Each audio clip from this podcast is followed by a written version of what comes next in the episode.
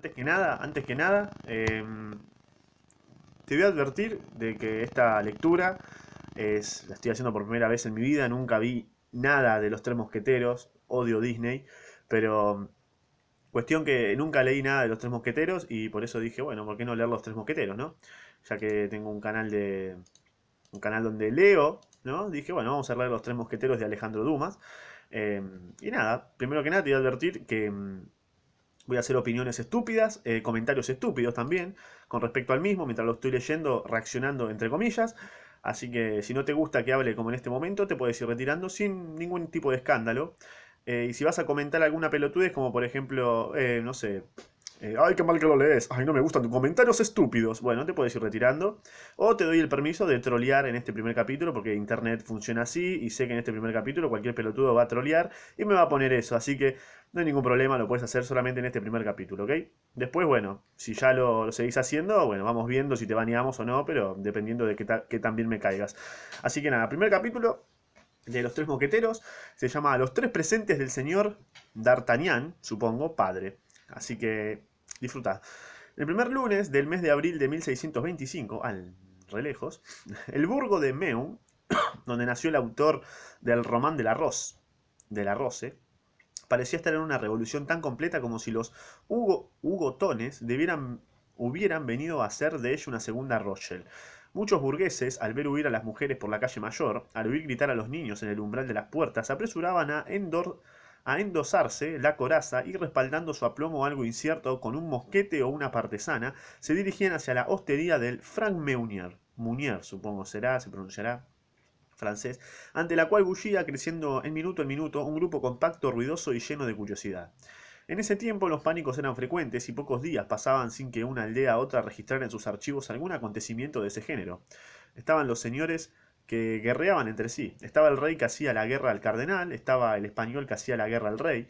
Luego, además de estas guerras sordas o públicas, secretas o patentes, estaban los ladrones, los mendigos, los hugotones, los lobos y los lacayos que hacían la guerra de todo, que le hacía la guerra a todo el mundo. Los burgueses se, armaban se armaban, se armaban siempre contra los ladrones, contra los lobos, contra los lacayos, con frecuencia contra los señores y los hugotones, algunas veces contra el rey, pero nunca contra el cardenal ni contra el español les tenía miedo, ¿viste? Un cagazo. De este hábito adquirido resulta, pues, que el susodicho primer lunes del mes de abril de 1625, los burgueses, al oír el barullo y no ver ni el banderín amarillo y rojo ni la librea del duque de Richelieu, se precipitaron hacia la hostería del Frank Munier. Llegados allí, todos pudieron ver y reconocer la causa de aquel jaleo. Un joven, pero hagamos su retrato de un solo trazo. Figuraos a Don Quijote a los 18 años, dale. Un Don Quijote descortezado, sin cota ni quijotes, un Don Quijote revestido de un jubón de lana, cuyo color azul se había transformado en un matiz impreciso de mierda y de azul celeste. Cara larga y atesada, el pómulo de las mejillas saliente, signo de astucia, los músculos maxilares enormemente desarrollados, índice infalible por el que se reconocía el gascón, incluso sin boina, y nuestro joven llevaba una boina adornada con una especie de pluma, los ojos abiertos e inteligentes, la nariz ganchuda, mmm, argentino duro ahí, ¿no? Pero, pero finamente diseñada, demasiado grande para ser un adolescente, demasiado pequeña para ser un hombre hecho, un ojo poco acostumbrado le haría tomado por un, por un hijo de aparcero de viaje, de no ser por su larga espada que, prendida de un talí de piel, golpeaba las pantorrillas de su propietario cuando estaba de pie, y el pelo erizado de su montura cuando estaba a caballo. Bien. Es una descripción de un argentino promedio, ¿no? Con la nariz ganchuda. Porque nuestro joven tenía montura, y esa montura era tan notable que fue notada. Ok, mira esas barras, pensalas. Era una jaca del Beam, de 12 a 14 años, de pelaje amarillo, sin crines en la cola, mas no sin gabarros en las patas y que caminando con la cabeza más abajo de las rodillas, lo cual volvía inútil la aplicación de la martingala, hacía pese a todo sus ocho leguas diarias. Mira vos. Por desgracia, las cualidades de este caballo estaban tan bien ocultas bajo su pelaje extraño y su porte incongruente que en una época en que todo el mundo entendía de caballos, la aparición, claro, en esa época de caballos, no, ahora es de autos, ¿no? Pero en esa época de caballos se entendía mucho. La aparición de la susodicha jaca de Meu donde había entrado hacia un cuarto de hora más o menos por la puerta de Beaugency, produjo una sensación cuyo disfavor repercutió sobre su caballero. Y esa sensación había sido tan había sido tanto más penosa para el joven D'Artagnan, así se llamaba el Don Quijote de este nuevo Rocinante, ah, ok, ok, D'Artagnan, cuanto que no se le ocultaba el lado ridículo que le prestaba, por buen caballero que fuese, semejante montura. También él, él había lanzado un fuerte suspiro al aceptar el regalo que le había hecho el señor D'Artagnan padre. No ignoraba que una bestia semejante valía por lo menos 20 libras. Cierto, cierto que las palabras con que el presente vino acompañado no tenían un precio. Bueno, a ver, ¿qué, qué voz le puedo dar a este chabón? Eh, es el señor D'Artagnan, ¿no? El que está hablando. A ver. Hijo mío, había dicho el gentil hombre gascón, ah, ok, en ese puro patois de Beam, del que jamás había podido desembarazarse. Enrique IV. Ah, Enrique es Enrique IV, ok. Hijo mío, este caballo ha nacido en la casa de vuestro padre. Tendrá pronto trece años y ha permanecido aquí todo ese tiempo, lo que debe llevaros a amarlo. No lo vendáis jamás, dejadle morir tranquila y honorablemente de viejo. Y si hacéis campaña con él, cuidadlo como cuidaráis a un viejo servidor.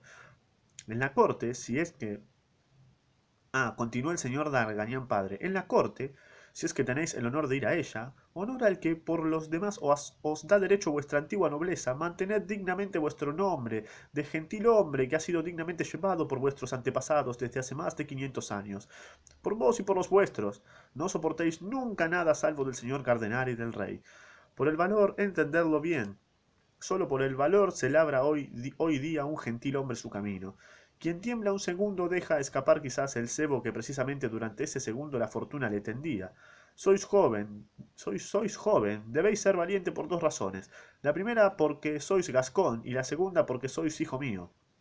Ok, ok, bien d'Artagnan. No temáis las ocasiones y buscad las aventuras. Ah, no temáis las ocasiones y buscad las aventuras. Os, os he hecho aprender a manejar la espada. Tenéis un jarrete de hierro, un puño de acero. Batidos por cualquier motivo. Batidos tanto más cuanto que están prohibidos los duelos y por consiguiente hay dos veces valor al batirse. Ok. Cáguense a palo, básicamente le está diciendo. No tengo, hijo mío, más que quince escudos de que daros, mi caballo y los consejos que acabáis de oír. Vuestra madre añadirá la receta de cierto bálsamo que supo de una gitana y que tiene una virtud milagrosa para curar cualquier herida que no alcance el corazón.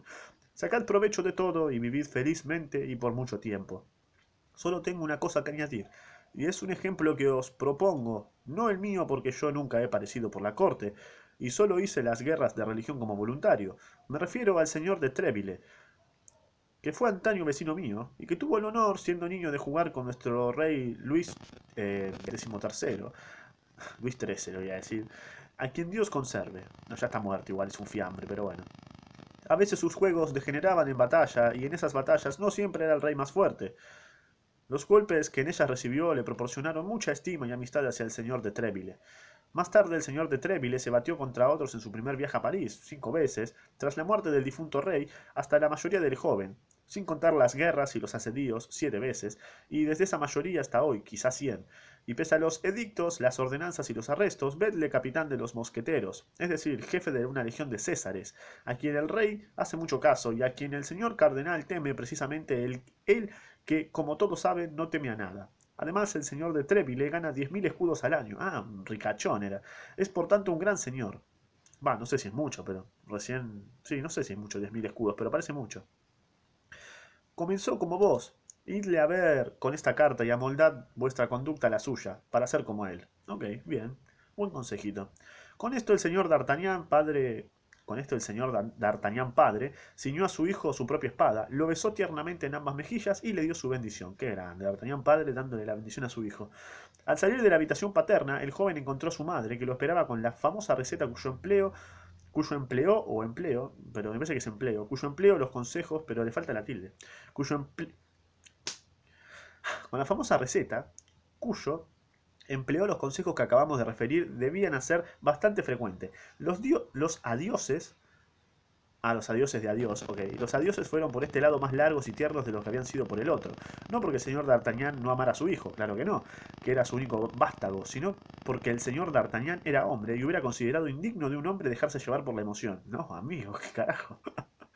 Mirá la época, ¿no? Mientras que la señora D'Artagnan era mujer y además madre. Lloró en abundancia y digámoslo en alabanza del señor D'Artagnan hijo, por más esfuerzo que él hizo por aguantar sereno como debía estarlo un futuro mosquetero, la naturaleza pudo más y derramó muchas lágrimas de las que a duras penas consiguió ocultar la mitad. Perfecto.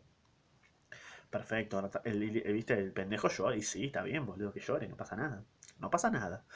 El mismo día, el joven se puso en camino provisto por, de los tres presentes paternos, y que estaban compuestos, como hemos dicho, por 13 escudos, el caballo y la carta para el señor de Treville.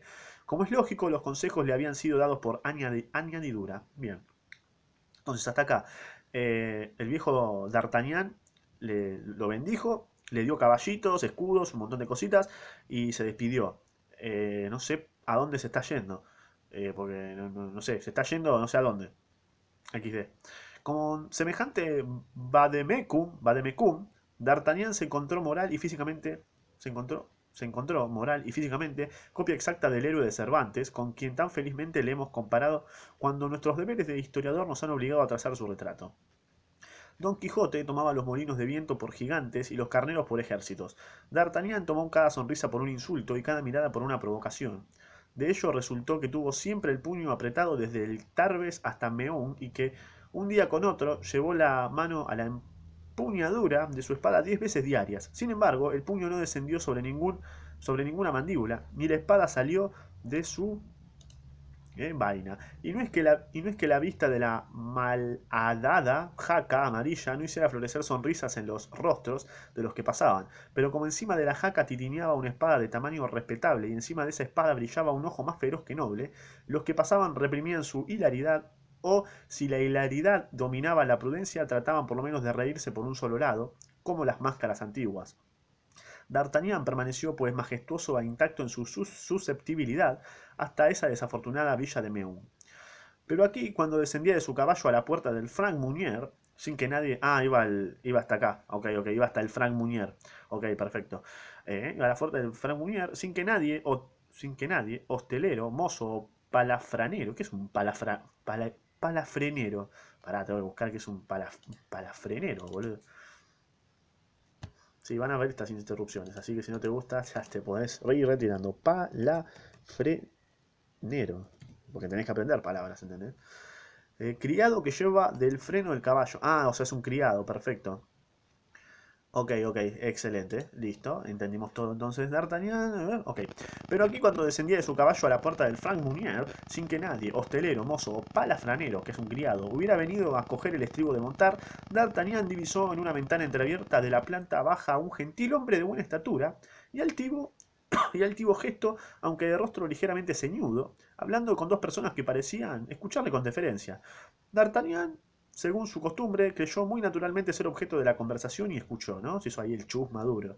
Esta vez D'Artagnan solo se había equivocado a medias. No se trataba de él, sino de su caballo. El, el gentil hombre parecía enumerar a sus oyentes todas sus cualidades y como según he dicho, los oyentes parecían tener gran deferencia hacia el narrador. Se echaban a reír a cada instante. Como, media, como media sonrisa bastaba para despertar la irascibilidad del joven, Hola, Reyo. Fácilmente se comprenderá el efecto que en él produjo tan ruidosa hilaridad. ¿Qué es hilaridad también? Vamos a buscar hilaridad, porque no tengo ni idea qué carajo es hilaridad. Hilaridad. Sé lo que es un hilo, pero no una hilaridad. Risa sonora que provoca algo que no se ve o se oye. Ah, es una risita, ok. Le molestaba que en él produjo tan ruidosa hilaridad. Perfecto, listo. Hilaridad es risas. Risitas así, burlonas, podemos decir. Sin embargo, D'Artagnan quiso primero hacerse idea de la fisonomía del impertinente que se burlaba de él. En realidad nadie se estaba burlando de él, estaba creyendo, ¿no? Que estaba por un boludo. Eh, clavó su mirada altiva sobre el extraño, aparte ni lo habían visto. Eh, clavó su mirada altiva sobre el extraño y reconoció un hombre de 40 a 40, de 40 a 40, de 40 a 45 años, boludo, de ojos negros y penetrantes, de tez pálida, nariz fuertemente pronunciada, mostacho negro, ah, un Pepe Argento, y perfectamente recortado. Un Pepe, vamos a decirle Pepe. Iba vestido con un jubón y calzas violetas con agujeras. ¿Qué es un jubón? Bueno, la última que busco, porque a no ser que sea muy redundante, pero me encanta buscar palabras en Google. Jubón, ¿qué es un jubón? Es una prenda de vestir. Ah, es una prenda de vestir que usaban en esa época. Perfecto. Listo. No, o sea, no, va a cambiar nada la historia que no sepa, pero nada, quería saber. Iba vestido con un jubón y calzas violetas con agujetas de igual color, y sin más adorno que las cuchilladas habituales por las que pasaba la camisa. Aquellas calzas y aquel jubón, aunque nuevos, parecían arrugados a como parecían arrugados como vestidos de viaje, largo tiempo encerrados en un baúl. D'Artagnan hizo todas estas observaciones con la rapidez del observador más minucioso, y sin duda por un sentimiento instintivo que le decía que aquel desconocido debía tener gran influencia sobre su vida futura. Y como en el momento en que D'Artagnan fijaba su mirada en el gentilhombre de jubón violeta, el gentilhombre hacía respecto a la jaca bearnesa, bearnesa, a la jaca bearnesa, voy a buscar jaca, vamos a buscar jaca y jaca bearnesa, ¿no? Jaca, ¿qué es una jaca? A ver. Jaca es un municipio de Huesca, ok, jaca bearnesa. Bueno, bueno, gracias por el significado Google. A veces, a veces funcionás como tenés que funcionar y a veces, bueno, no sé. Debe ser algo del lugar, Jaca Bearnesa. Parecían arrugados como vestido de D'Artagnan hizo estas observaciones con la rapidez. Ah, y como en el momento en que D'Artagnan fijaba su mirada en el gentilhombre de jubón violeta, el gentilhombre hacía respecto a la Jaca Bearnesa una de sus más sabias y más profundas demostraciones. Sus dos oyentes estallaron en carcajadas. y él mismo dejó, contra su costumbre, vagar visiblemente. Si es que se puede hablar eh, así, una pálida sonrisa sobre su rostro. Aquella vez no había duda, D'Artagnan era realmente insultado. ¿Por qué? Pero se reían de él, qué carajo. Por eso, lleno, lleno de tal convicción, claro, o sea, en realidad no, no, es inchequeable que se están riendo de él, ¿no? Lleno de tal convicción, hundió su boina hasta los ojos y, tratando de copiar algunos aires, hundió su boina hasta los ojos, y tratando de copiar algunos aires de corte que había sorprendido en Gascuña entre los señores de viaje, se adelantó con una mano en la guarnición de su espada y la otra apoyada en la cadera. ¡Pará! Pero ya se para un toque, era regresivo D'Artagnan, ahora se hace el picante. Ahora te bendijo papá, ¿no? Estamos picantes. Desgraciadamente, a medida que avanzaba, la cólera le enseguecía más y más y en vez del discurso digno y altivo que había preparado para formular su provocación, solo halló en la punta de su, lengua una personalidad grosera que acompañó con un gesto furioso. ¡Eh, señor! exclamó. Señor, ¿qué os ocultáis tras ese postigo? Sí, vos, decidme un poco de qué os reís y nos reiremos juntos. El gentil hombre volvió lentamente los ojos de la montura del caballero, ojalá lo haya palo, a D'Artagnan es un boludo, como si hubiera necesitado cierto tiempo para comprender que era a él a quien se dirigían tan extraños reproches. Luego, cuando no pudo albergar ya ninguna duda, su ceño se frunció ligeramente, y tras una larga pausa, con un acento de ironía y de insolencia imposible de describir, respondió D'Artagnan. Yo no hablo, señor. Pero yo sí, pero yo sí os hablo, exclamó el joven exasperado por aquella mezcla de insolencia y de. ¿eh? y de buenas maneras, de conveniencias y de desdenes. El desconocido lo miró un instante todavía con su leve sonrisa, y apartándose de la ventana, salió lentamente de la hostería para venir a plantarse a dos pasos de D'Artagnan frente al caballo. Uh, ¿se viene el duelo picante? Su actitud tranquila y su fisonomía burlona habían redoblado la hilaridad, ahí está, redoblado la hilaridad, la risa, de aquellos con quienes hablaba. O sea, todos estaban cagando de risa del pelotudo que fue a picantearlo y que se habían quedado en la ventana. D'Artagnan, al verle llegar, sacó su espada un pie fuera de la vaina. Un cagón ya, D'Artagnan, ¿no? A ver, ¿quién dice este? Decididamente. Decididamente este caballo es, o mejor. ¿Para esto quién lo dice, boludo? Bueno, decididamente este caballo es, o mejor, fue en su juventud botón de oro, dijo el desconocido continuando las investigaciones comenzadas y dirigiéndose a sus oyentes de la ventana. Claro, a hacerse más hace el picante, sin aparentar en modo alguno notar la exasperación de D'Artagnan, que sin embargo estaba de pie entre él y ellos. Es un color muy conocido en botánica, pero hasta el presente muy raro entre los caballos. Así se ríe del caballo quien no salió a reírse del amo, exclamó el émulo de Tréville, furioso. Ah, apareció el chabón de Tréville. Señor, prosiguió el desconocido, no río muy a menudo, como vos mismo podéis ver por el aspecto de mi rostro, pero procuro conservar el privilegio de reír cuando me place. Y yo, exclamó D'Artagnan, no quiero que nadie ría cuando no me place. ¿Me entendiste? Ahí el picante duro, D'Artagnan. ¿De verdad, señor? continuó el desconocido más tranquilo que nunca. Pues bien, es muy justo. Y girando sobre sus talones se dispuso a entrar de nuevo en la hostería por la puerta principal bajo la que D'Artagnan al llegar había observado un caballo completamente ensillado. se cagó todo el desconocido, ¿no? Ganó D'Artagnan, ¿no? Por abandono. Pero D'Artagnan no tenía carácter para soltar así a un hombre que había tenido la insolencia de burlarse de él. Pero no se burló de vos, capo. O sea, ¿qué flayas? Sacó su espada por... Bueno, igual que, qué sé yo, en esa época capaz cualquier cosa era... Ah, me estás, te estás burlando de mí. Sacó su, sacó su espada por entero de la funda y comenzó a perseguirle gritando. volveos, volveos, señor burlón, para que no os hiera por la espalda. Herirme a mí, dijo el otro girando sobre sus talones y mirando al joven con tanto asombro como desprecio. Vamos, vamos, querido, estáis loco. Luego, en voz baja y como si estuviera hablando consigo mismo, Eh, es enojoso, prosiguió. Qué hallazgo para su majestad, que busca valientes de cualquier sitio para reclutar mosqueteros. Acababa de terminar cuando D'Artagnan le alargó una furiosa estocada que, de no haber dado por presteza un salto hacia atrás, es probable que hubiera bromeado por última vez. El desconocido vio entonces que la cosa pasaba de broma, sacó su espada, saludó a su adversario y se puso gravemente en guardia. ¡Opa! Se pone picante la cuestión, ¿eh? Pero en el mismo momento, sus dos oyentes, acompañados del hostelero, cayeron sobre D'Artagnan a bastonazos, patadas y empellones. Lo cual fue una diversión tan rápida y tan completa en el ataque que el adversario de D'Artagnan, mientras éste se volvía para hacer frente a aquella lluvia de golpes, envainaba con la misma precisión y, de actor, que había dejado de ser, se volvía de nuevo espectador del combate, papel que cumplió con su impasibilidad de siempre, mascullando sin embargo. Mascullando sin embargo. Vaya peste de cascones, ponedlo en su caballo naranja y que se vaya. No antes de haberte matado, cobarde, gritaba D'Artagnan mientras hacía frente lo mejor que podía y sin retroceder a un paso a, a sus tres enemigos que lo morían a golpes. ¡Qué cagones! Tres contra uno. Una casconada más, murmuró el gentilhombre. A fe mía, estos cascones son incorregibles. Continuad la danza, pues, que lo quiere. Cuando esté cansado ya dirá que tiene bastante. Pará, lo están cagando a palo, pobre D'Artagnan. Pero el desconocido no sabía con qué clase de testarudo tenía que habérselas. D'Artagnan no era hombre que pidiera merced nunca. El combate continuó, pues, algunos segundos todavía. Por fin D'Artagnan, agotado, dejó escapar su espada. Dejó escapar su espada, que un golpe rompió en dos trozos. No, otro golpe que le hirió ligeramente en la frente lo derribó casi al mismo tiempo todo ensangrentado y casi desvanecido. ¿Te imaginas ya morir el personaje principal? Una paja. En este momento fue cuando de todas partes acudieron al lugar de la escena. El hostelero, temiendo el escándalo, llevó con, llevó con la ayuda de sus mozos al herido a la cocina, donde le fueron otorgados algunos cuidados.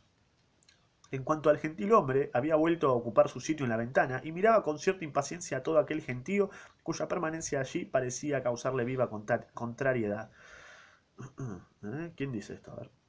Y bien, ¿qué tal va ese rabioso? dijo volviéndose al ruido de la puerta que se abrió y dirigiéndose al hostelero que venía informándose sobre su salud. ¿Vuestra excelencia está sano y salvo? preguntó el hostelero. Sí, completamente sano y salvo, mi querido hostelero, y soy yo quien os pregunta qué ha pasado con, con nuestro joven. Ya está mejor, dijo el hostelero. Se ha desvanecido totalmente. ¿De verdad? dijo el gentilhombre. Pero antes de, desvanecerse ha reunido todas sus fuerzas para llamaros y desafiaros al, al llamaros. Ese buen mozo es el diablo en persona, exclamó el desconocido. Oh, no. Excelencia, no es el diablo. Prosiguió el hostelero con una mueca de desprecio. Durante su desvanecimiento lo hemos registrado y en su paquete no hay más que una camisa y en su bolsa nada más que dos escudos, lo cual no le ha impedido decir eh, al desmayarse que si tal cosa le hubiera ocurrido en París, os arrepentiríais en el acto, mientras que aquí solo os arrepentiréis más tarde. Claro, le vieron todo lo que tenía, uh, se despierta y nos coge. Entonces, dijo fríamente el desconocido, es algún príncipe de sangre disfrazado. Os digo esto, mi señor, prosiguió el hostelero, para que toméis precauciones. Claro, le, revisaron las cosas. Estaba armado hasta la pija, olvídate. Se despierta, cogidos todos. ¿Y ha nombrado a alguien en medio de su cólera? Lo ha hecho, golpeaba sobre su bolso y decía ya veremos lo que el señor de Treville piensa de este insulto a su protegido. El señor de Treville, dijo el desconocido prestando atención. ¿Golpeaba su bolso pronunciando el nombre del señor de Treville? Veamos, querido hostelero, mientras vuestro joven estaba desvanecido estoy seguro de que no habréis dejado de mirar también ese bolso. ¿Qué había? Una carta dirigida al señor de Treville, capitán de los mosqueteros. ¿En serio?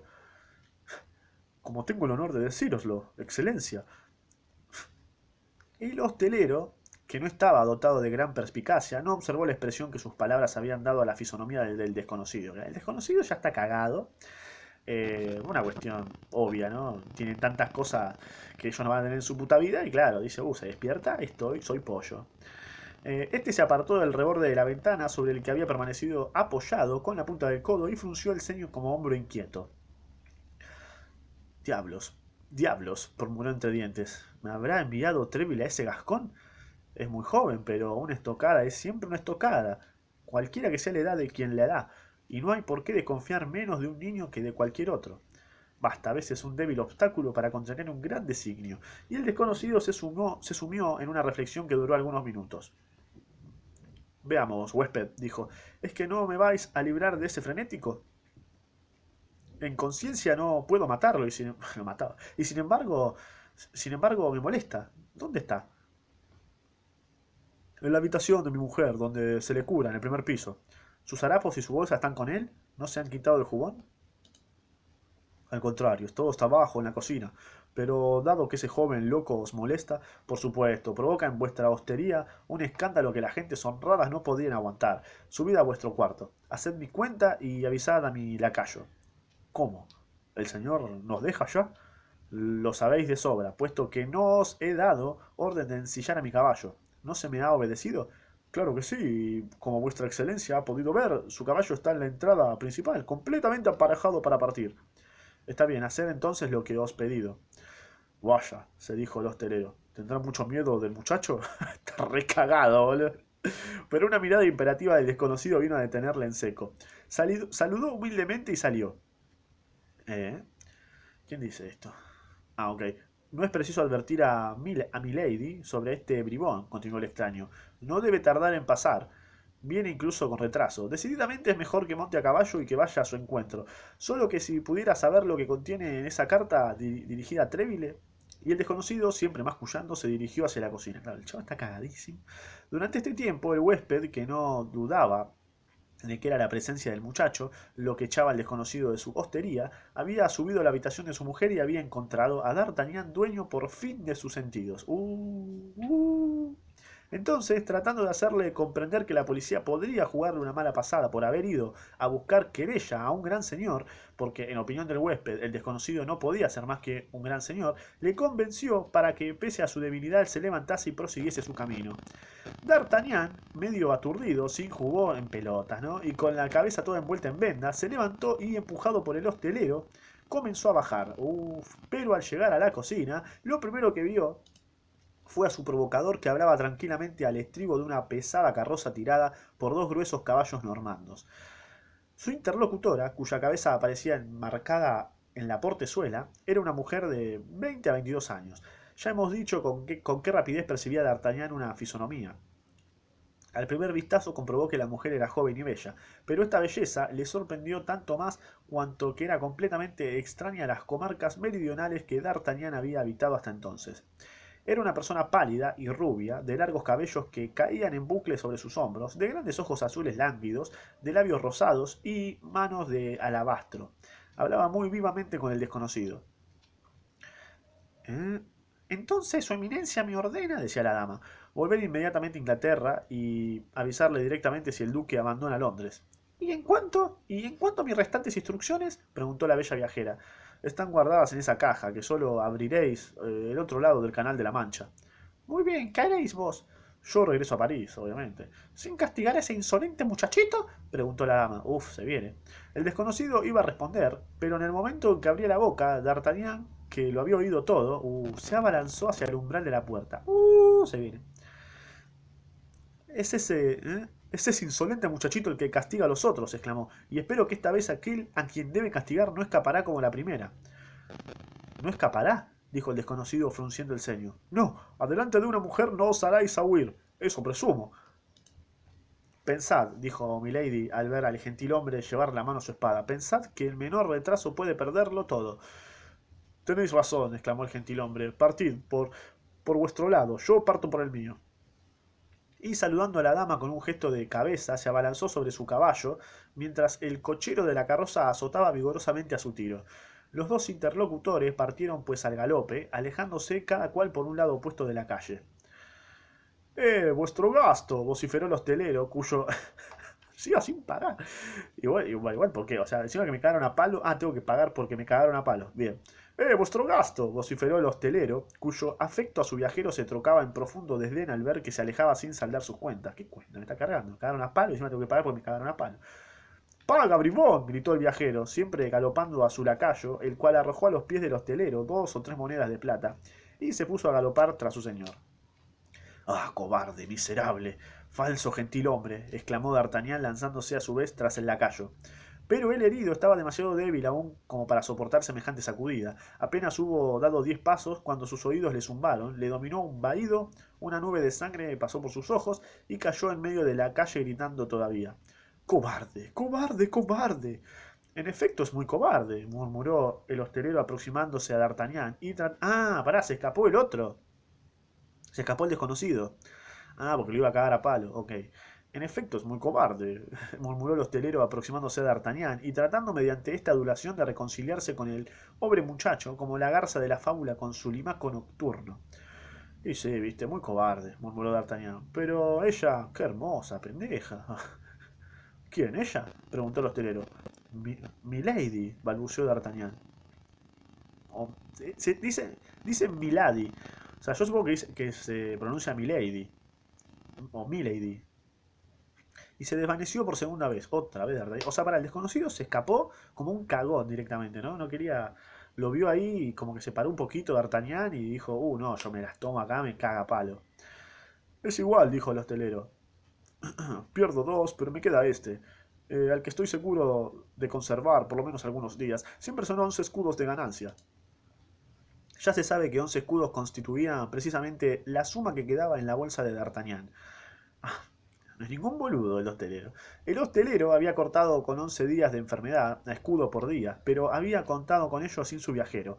Al día siguiente, a las 5 de la mañana, D'Artagnan se levantó, bajó él mismo a la cocina, pidió, además de otros ingredientes cuya lista no ha llegado hasta nosotros, vino, aceite, romero y con la receta de su madre en la mano se preparó un bálsamo con el que ungió sus numerosas heridas, renovando él mismo sus vendas y no queriendo admitir la ayuda de ningún médico. Bueno, está bien, si él podía.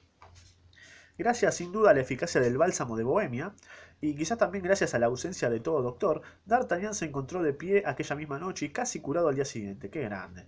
Pero en el momento de pagar aquel romero, aquel aceite y aquel vino, único gastó del amo que había guardado dieta absoluta, mientras que, por el contrario, el caballo amarillo, al decir del hostelero al menos, había comido tres veces más de lo que razonablemente se hubiera podido suponer por su talla.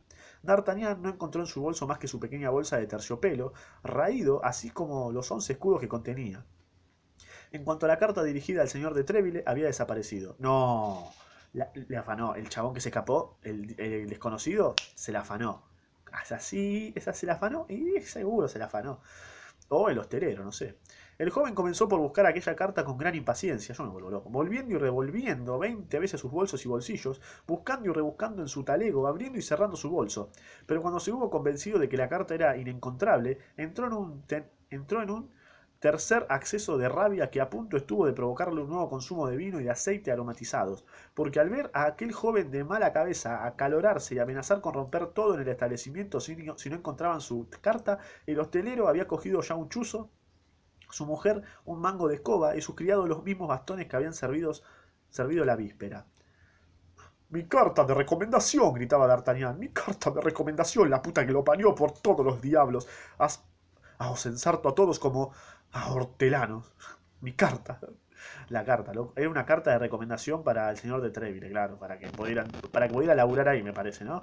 Desgraciadamente, una circunstancia se oponía a que el joven cumpliera su amenaza, y es que, como ya lo hemos dicho, su espada se había roto en dos trozos durante la primera refriega, cosa que él había olvidado por completo, y de ello resultó que cuando D'Artagnan quiso desenvainar se encontró armado pura y simplemente con un trozo de espada de 8 a 10 de 8 o 10 pulgadas más o menos, que el hostelero había encaquestado cuidadosamente en la vaina. En cuanto al resto de la hoja, el chef la había ocultado hábilmente para hacerse una aguja mechera.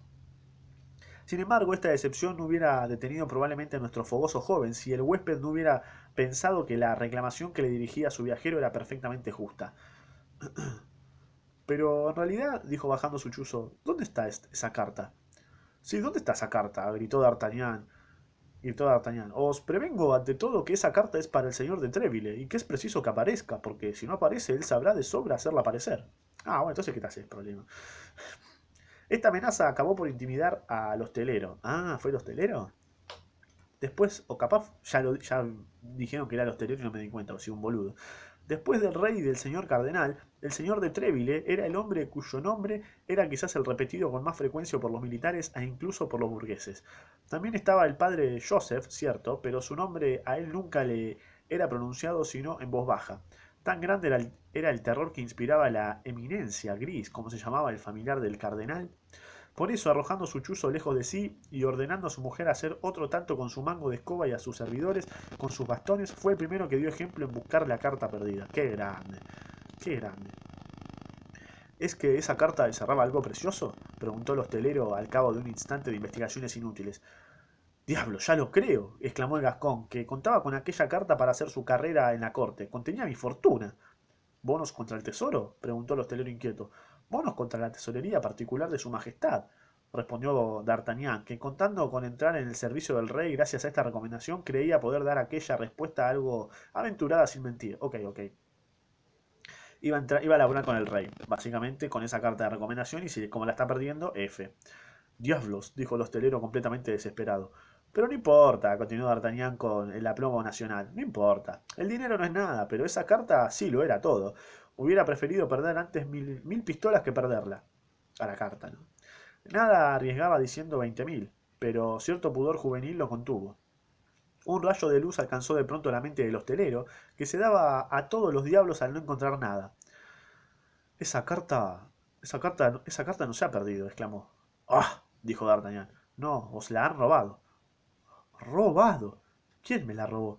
El gentil hombre de ayer, ¿viste? Era obvio. Bajó a la cocina, donde estaba vuestro jugón. Se quedó allí solo. Apostaría que ha sido él el quien la ha robado. Mm, ¿Vos lo creés? respondió D'Artagnan, poco convencido, porque sabía mejor que nadie la importancia completamente personal de aquella carta y no veía en ella nada que pudiera provocar la codicia.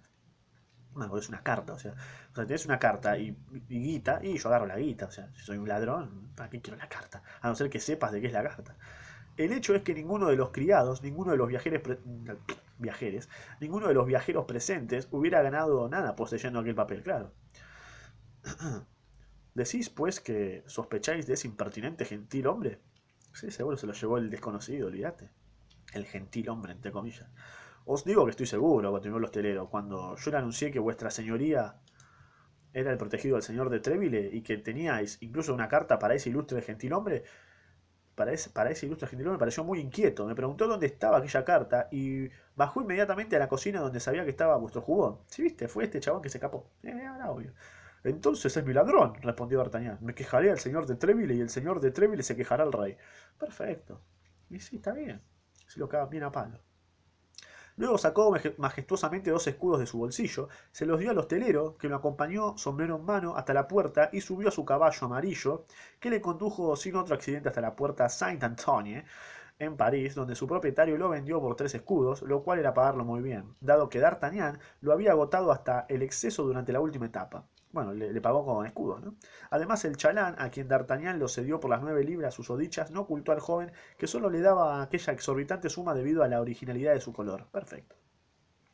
D'Artagnan entró, pues, en París a pie, llevando su pequeño paquete bajo el brazo, y caminó hasta encontrar una habitación de alquiler que combinó a la exigüidad de sus recursos. Aquella habitación era una especie de buhardilla, cita en la calle de dos des cerca del Luxemburgo. Tan pronto como hubo gastado su último de denario, tanto como hubo gastado su último denario, D'Artagnan tomó posesión de su alojamiento, pasó el resto de la jornada cosiendo su jubón y sus calzas de pasamanería que su madre había que su madre había descosido de un jubón casi nuevo del señor D'Artagnan padre y que le había dado a escondidas. Luego fue el paseo de la Ferraille, Ferraille para mandar para mandar poner una hoja a su espada. Luego volvió a Louvre para informarse del primer mosquetero que encontró de la ubicación del palacio del señor de Treville, que estaba situado en la calle del Vieux Colombier, es decir, precisamente en las cercanías del cuarto apalabrado por D'Artagnan, circunstancia que le pareció de feliz augurio para el éxito de su viaje. Tras ello, contento con la forma en que se había conducido en Meun, sin remordimientos por el pasado, confiando en el presente y lleno de esperanza por el, en el porvenir, se acostó y se durmió con el sueño del valiente. Aquel sueño todavía totalmente provinciano, le llevó hasta las 9 de la mañana, hora en que se levantó para, para, dirigirse al palacio de aquel famoso señor de Treville, el tercer personaje del reino según la estimación paterna. Perfecto. Ahí termina el primer capítulo. Eh, cuestión que, haciendo un resumen rápido de este primer capítulo, se cagó a palo con un desconocido llegando a un, a un, con un, a un hostel, un hotel, digamos, un lugar donde se iba a quedar a dormir. Pone, vio, que lo, vio que lo estaba viendo mal, lo, cagó lo cagaron a palo entre los tres eh, se quedó ahí un tiempito, cuando se despertó, el desconocido le robó la carta de Treville, eh, la carta para, para, llegar a Treville, donde iba a laburar. Así que, nada, eh, se escapó el hijo de puta con la carta. Y es raro que se escape con la carta y no con guita, porque tenía guita. Pero no, se escapó con la carta. Así que Nada, igual le chupó un huevo, porque a ver, de laburar iba a laburar ahí, ¿no? D'Artagnan la tiene re dura acá. Pero bueno, vamos a ver qué onda. Eh, a escuchar el próximo capítulo, porque si no lo escuchás sería una falta de respeto, ¿no? Al señor D'Artagnan. Así que nada, cuídate.